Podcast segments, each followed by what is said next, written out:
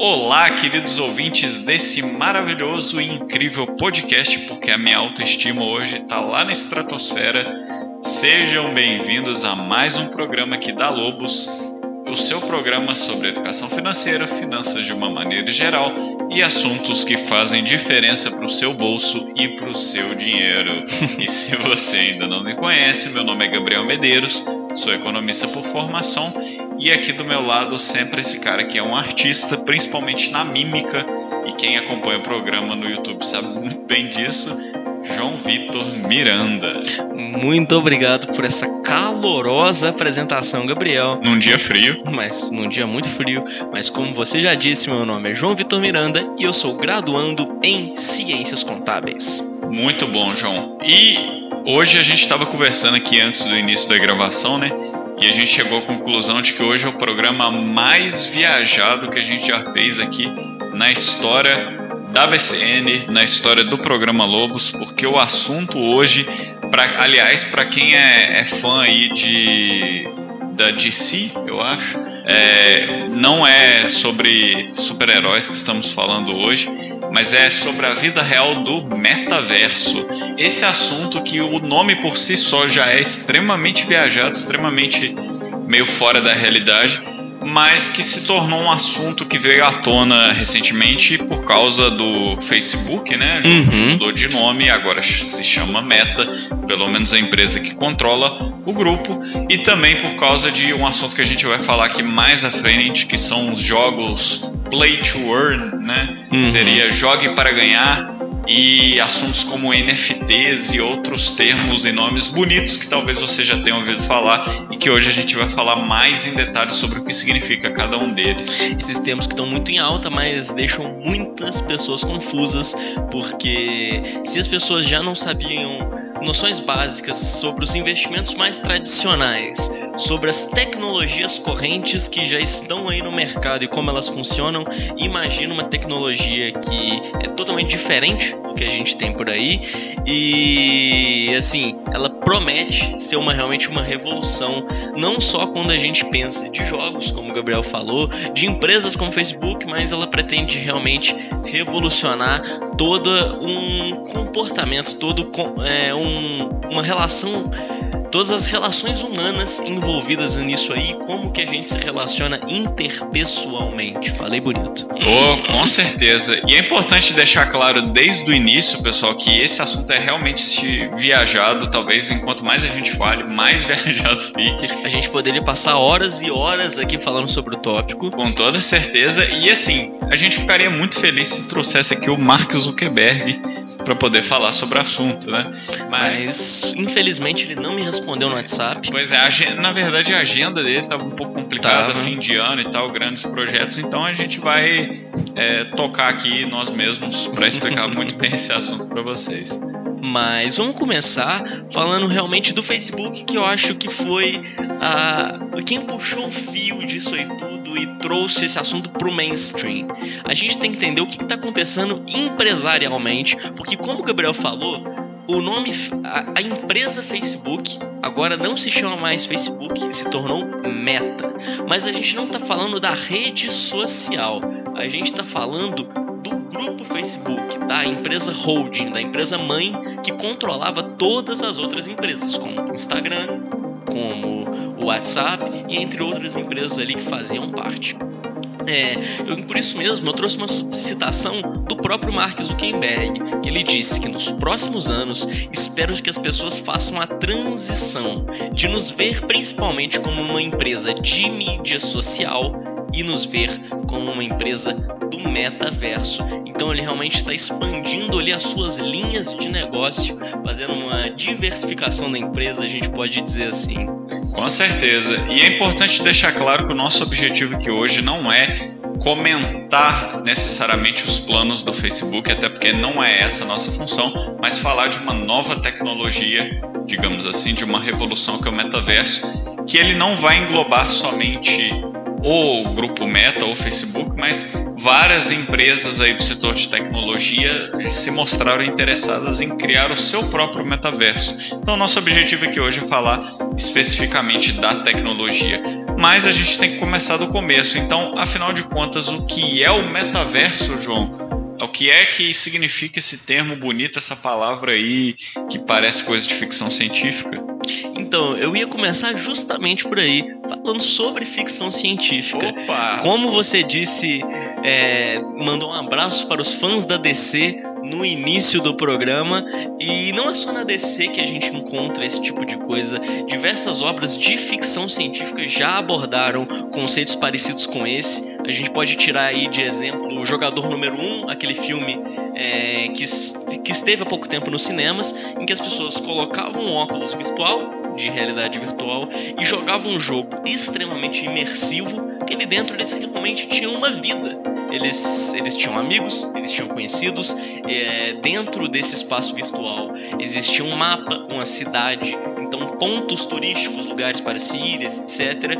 E com certeza você já pensou em alguma outra obra de ficção científica que alguma coisa parecida com isso acontece porque realmente é muito comum esse tipo de coisa. Sem dúvida. Eu me lembrei até de uma histeria coletiva, posso dizer assim, de quando eu era criança, que se falava muito num jogo que para mim é sempre foi um mito, nunca vi nem comi, eu só, só ouço falar. falar que era o tal do Second Life. Você já ouviu Second falar nesse Life. Esse aí eu, eu, eu tô na mesma situação que você, nunca vi nem começou a falar, só que, pô, isso aí ele foi realmente uma febre ali naquela época. É, uma febre que eu nunca vi na realidade, mas que na época era vendido como um discurso de que aquilo ali era revolucionário e de que as pessoas ali poderiam de fato criar uma vida secundária, onde seria, para quem joga videogame aí, seria uma espécie de GTA, só que no sentido de que você poderia fazer tudo da vida real lá.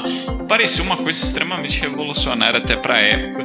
Então não sei se era tudo aquilo que falavam, mas o ponto é, esse assunto volta à tona, mas agora uma nova realidade com, conforme o João falou, a questão da realidade virtual e até mesmo da realidade aumentada que a gente vai comentar daqui a pouco. Inclusive, só um adendo aqui que não está muito relacionado com o tema, mas como a gente é um programa que tem finanças em nosso, nosso DNA, nossa raiz, não tem como é, deixar passar aqui o caso das saudosas moedas do Second Life, em que no auge do jogo as pessoas pensaram: isso aqui vai começar a valer muito, isso aqui vai se valorizar. Só que eu acho que eles tiveram um problema econômico nesse jogo e infelizmente ocorreu uma inflação ali, então você vê que esse tipo de coisa transcende os dias atuais. Sem dúvidas, inclusive desenvolvedores de jogos que criam mercados ali dentro dos jogos, muitas vezes contratam consultoria econômica justamente para evitar problemas da vida real dentro do jogo, como a inflação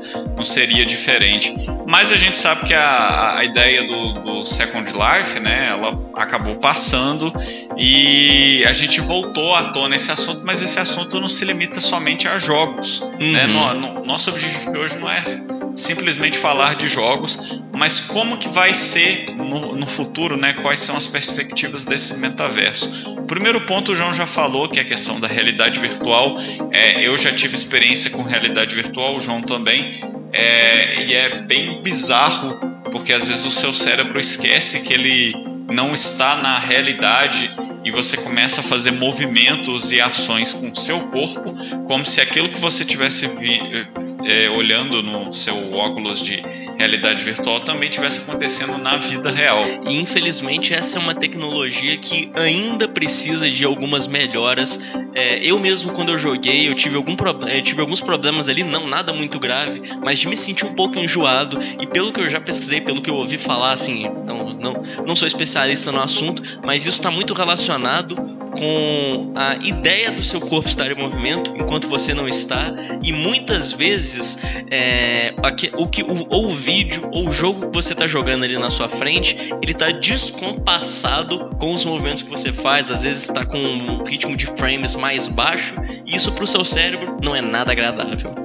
Exatamente. Agora, o metaverso, ele se baseia em três pontos, né? Afinal de contas, por que, que o grupo Meta, por que, que o Facebook, por que, que outras empresas de tecnologia têm interesse em criar isso, né? Primeiro de tudo, é preciso dizer que se baseia em três pontos. A gente já falou da realidade virtual, que é você viver uma realidade paralela dentro da sua, através Uhum. daqueles óculos e tudo mais. A gente também tem a realidade aumentada, que é algo que a gente já vê as bases, os primórdios em jogos, né, como o João falou é, antes da gravação Pokémon Go, que você pega o seu celular e você meio que traz para dentro da realidade um negócio virtual. Ou um exemplo até mais fácil de entender, o filtro do Instagram, Exatamente. quando a pessoa coloca a imagem dela na frente da câmera e aparece um efeito na imagem. A gente sabe que aquilo só está acontecendo dentro do mundo virtual, que é a tela do celular, mas está trabalhando também com elementos da realidade. E se você se lembra, há alguns anos, quando os filtros foram lançados, eles eram muito mais simples do que eles são hoje em dia. Então a gente vê que essa tecnologia vem evoluindo cada vez mais e até em aplicativos simples e aplicações simples como o Instagram, cada vez mais eles se tornam realistas e esse tipo de coisa. Isso mesmo, João. E qual é o terceiro ponto que a gente precisa para poder entender que de fato se baseia o metaverso, para em seguida a gente poder entender para que, que ele serve, né?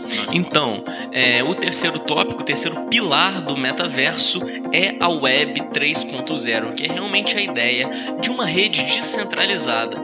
Então, é, o usuário que está ali, ele tem muito mais controle sobre as ações dele e sobre tudo que está rodeando ele. Os dados dele são pertencentes a ele, então ele não fica dependendo de grandes corporações e grandes coisas.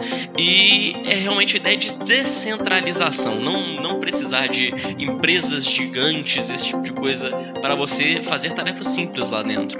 É, assim você não fica dependendo de uma grande corporação para poder operar o seu e-mail, de uma grande corporação para se comunicar, mas de forma descentralizada, aonde os usuários têm muito mais controle. E isso se baseia inclusive numa tecnologia de blockchain que é muito parecida com o que se usa nas criptomoedas, que a gente já vai falar mais sobre isso. Mas antes disso é importante a gente dizer para que, que serve né, o metaverso? Porque a gente está aqui há 13 minutos falando.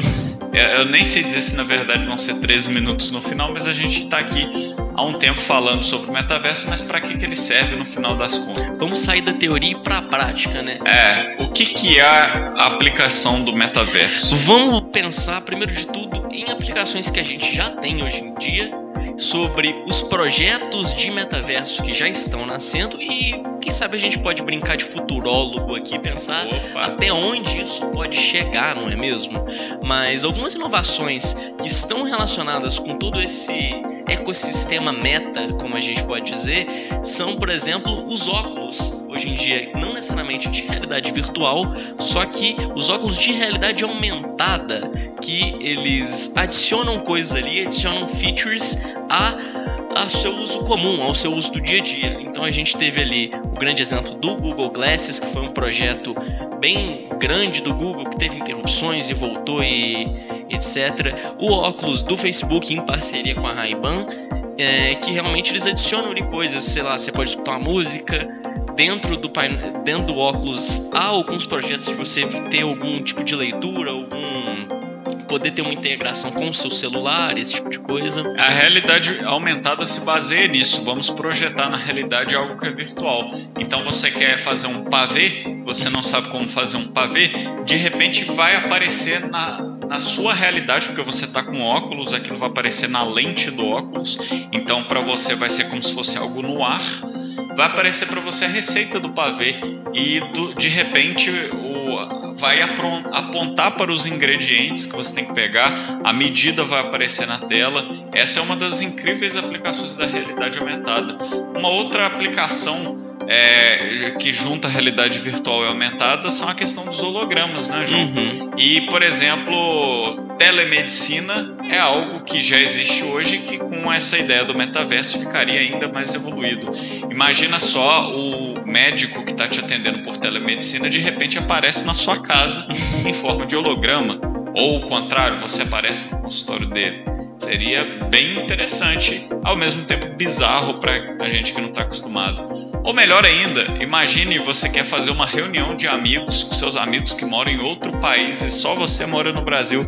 De repente você aparece sentado no sofá da casa deles em forma de holograma e você consegue ver a casa deles exatamente como se você estivesse lá e eles te veem em forma de holograma. Ou você pode trazer todo cada um com seu respectivo óculos de realidade virtual e criar uma sala no metaverso para vocês reunirem, ou, ou melhor, vocês podem combinar de assistirem um show todos juntos, porém distantes fisicamente, cada um com seu respectivo óculos virtual e comparecerem a um evento, irem a um parque, assistir um show, fazer alguma atividade em grupo só se ficar sentado conversando, é, como a gente deu exemplo.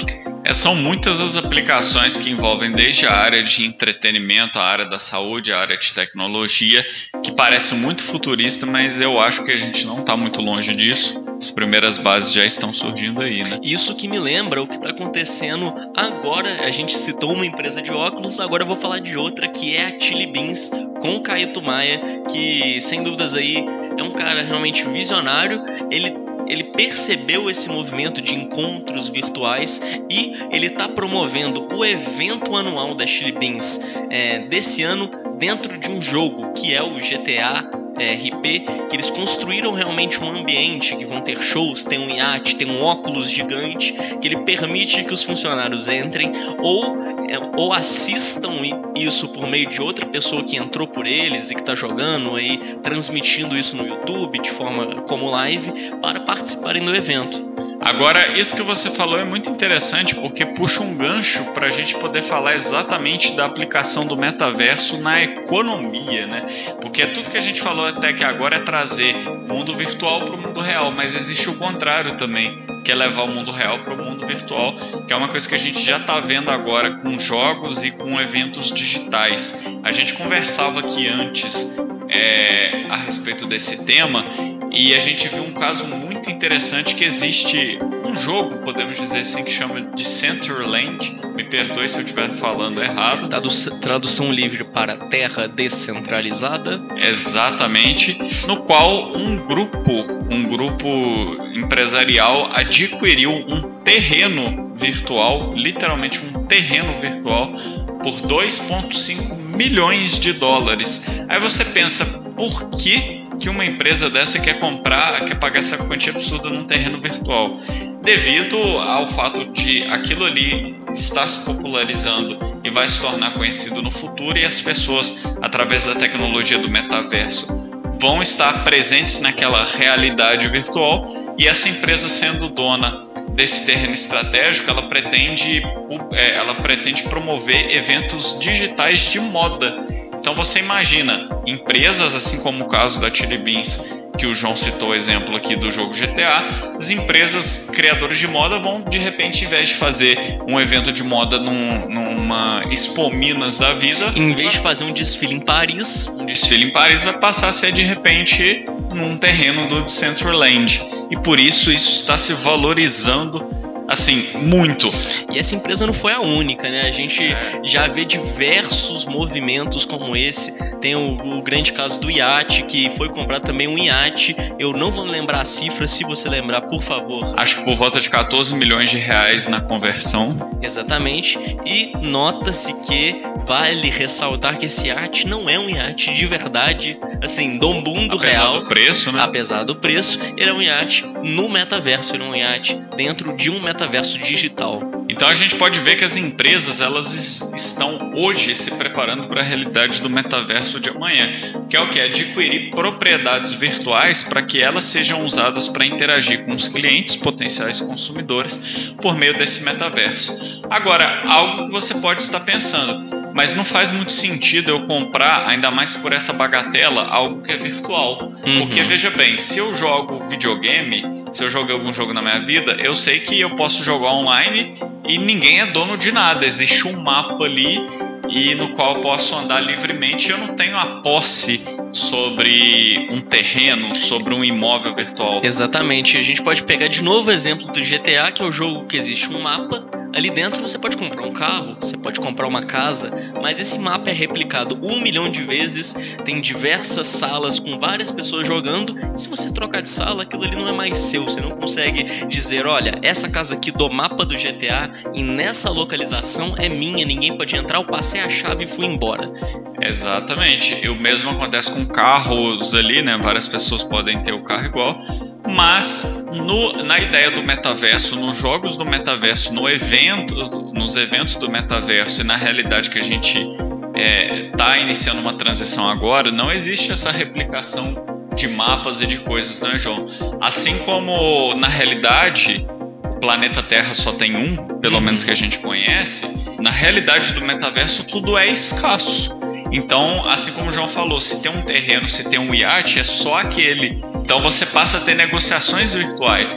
Mas aí eu te pergunto, João, como que a gente consegue fazer com que esse tipo de negociação seja possível. Como que você vai garantir que isso é de verdade, né? Porque, é. pô, eu entrei lá no site lá do, do meta da, da, empresa X, comprei um terreno lá, como que eu garanto que aquele terreno é meu de verdade e eles não estão me passando a perna? É como que eu garanto que eu tô comprando de alguém que era dono e não só alguém tentando me aplicar um golpe, né? Então.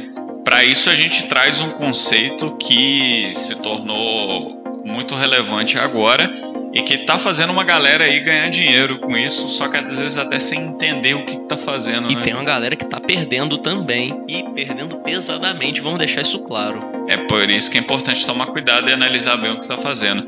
Mas nós estamos falando dos NFTs ou Non-Fungible Tokens. Ou para quem não fez cursinho no CNA, tokens não fungíveis, por mais que se fosse um pouco óbvio pela similaridade das palavras. O problema é que essa palavra no inglês ela é difícil de entender, no português fica ainda pior. Então, uhum. João, explica pra gente o que é um NFT. O que é um token não fungível, não é mesmo?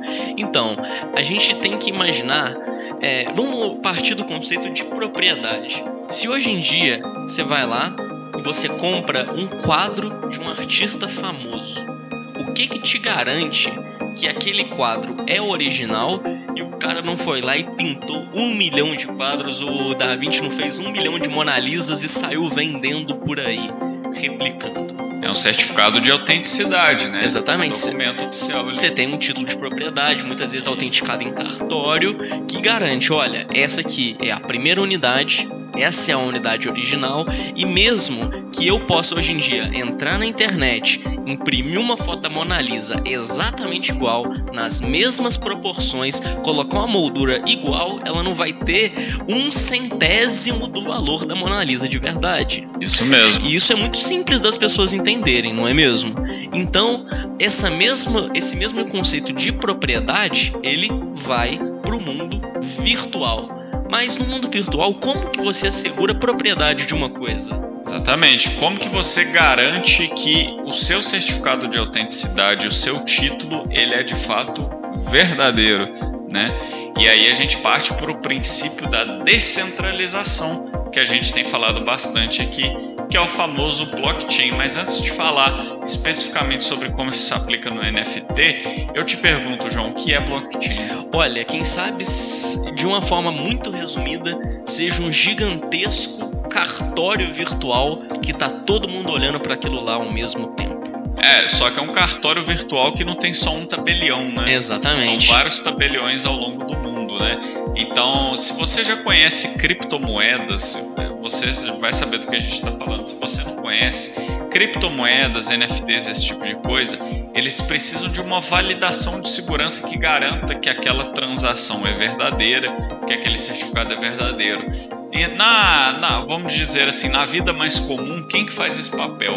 Geralmente é o governo. Uhum. O, que te garante que, aquele, que a escritura da sua casa é verdadeira é o governo, porque o governo emitiu ela o mesmo vale para o documento do seu carro. A mesma vale para sua, sua moeda, para moeda do país. O que, que garante que aquele real que eu estou aqui na minha carteira é verdadeiro e não foi impresso na impressora aqui do lado da minha casa? Exatamente. Agora, o que se questiona muito nesse modelo é o seguinte: todo o poder de garantia está concentrado na mão de uma instituição, que no caso é o governo.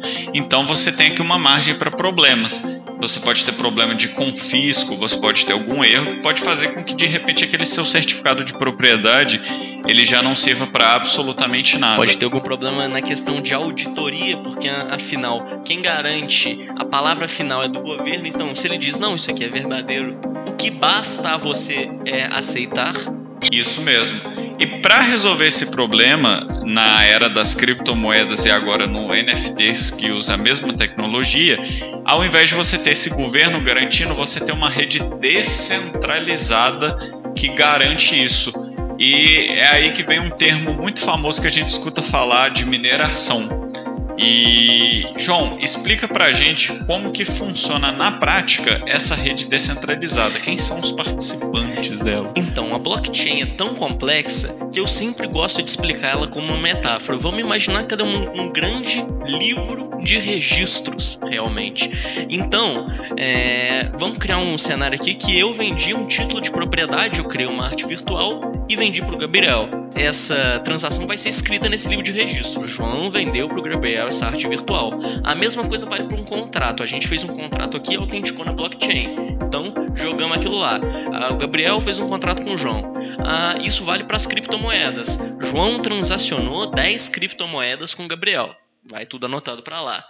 E, ao mesmo tempo, essa, essas informações estão no livro e as pessoas estão conferindo esse livro. Tá todo mundo olhando. Olha, conferi essa página aqui, tá tudo certo com ela. Mas eu conferi também. Olha, a minha bate com a sua, a minha bate com a sua. Então, são muitas pessoas fazendo a verificação disso.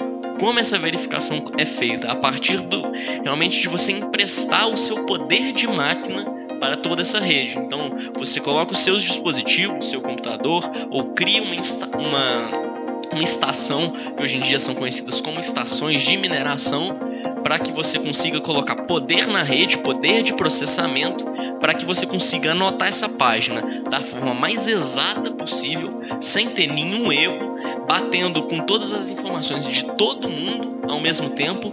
E se você conseguir fazer isso mais rápido e de forma mais eficiente que todo mundo, você vai ser recompensado pelo seu trabalho, porque senão ninguém faria, teria todo esse trabalho homérico, deixaria ali seu computador ligado por horas, gastando energia para não ganhar nada, né? É, assim entra a figura dos mineradores que são recompensados por é, emprestarem seu poder de processamento para a rede, por auditarem tudo que está escrito ali e conferir que está tudo certinho.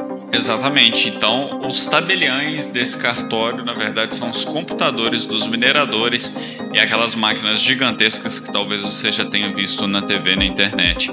E com base nessa tecnologia que garante, por exemplo, a autenticidade das transações em bitcoins e outras criptomoedas, você usa essa mesma rede para garantir esses NFTs que são esses certificados, essas escrituras igual de um imóvel virtuais você garante que elas são autênticas, que não dá para fraudar, porque tem várias pessoas conferindo, e elas te dão a posse daquele terreno, daquele iate no mundo virtual, que está gerando tanto interesse pelas empresas para que em futuros eventos em um metaverso as pessoas consigam participar e aquilo ali só possa ser usado pelo legítimo dono.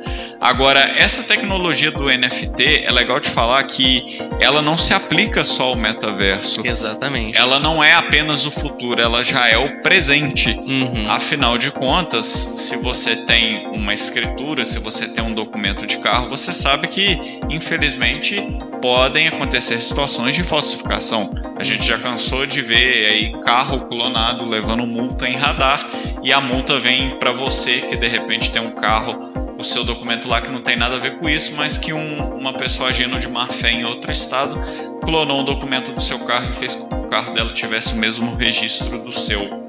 Então você não tem uma segurança de fato ali que aquele certificado de posse, que aquela documentação ela é plenamente autêntica.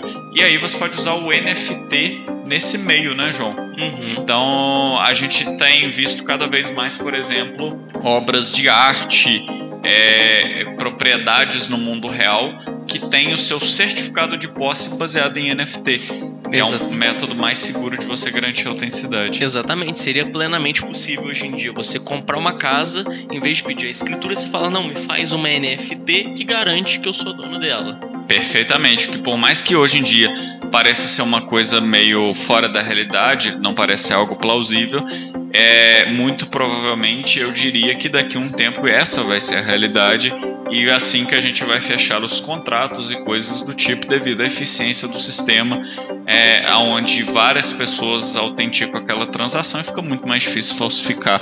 Exatamente, porque afinal quando todo mundo está olhando aquilo ali, você teria que enganar todos ao mesmo tempo para fazer essa falsificação, o que dificulta e muito esse processo. E a gente tem que lembrar sempre que a gente está falando aqui a ah, NFTs, arte virtual, esse tipo de coisa, e muitas vezes parece distante das pessoas, mas a gente pode dizer que as NFTs e a tecnologia de blockchain como um todo, elas são o cartório do futuro ou quem sabe já do presente, porque todo mundo sabe o quão oneroso é o quanto demorado pode ser é, hoje em dia um processo de você ir a um cartório, alguma coisa do tipo, e as NFTs vêm aí para mudar realmente a nossa relação com propriedade e como a gente vê a propriedade. É muito uma relação psicológica se você for para pensar, porque ninguém questiona um cartório ou o governo. Fala, se o governo diz que eu sou dono disso, eu sou dono e pronto. Não, não, não abre espaço ali para dúvida, não, não tem margem para se duvidar a respeito disso.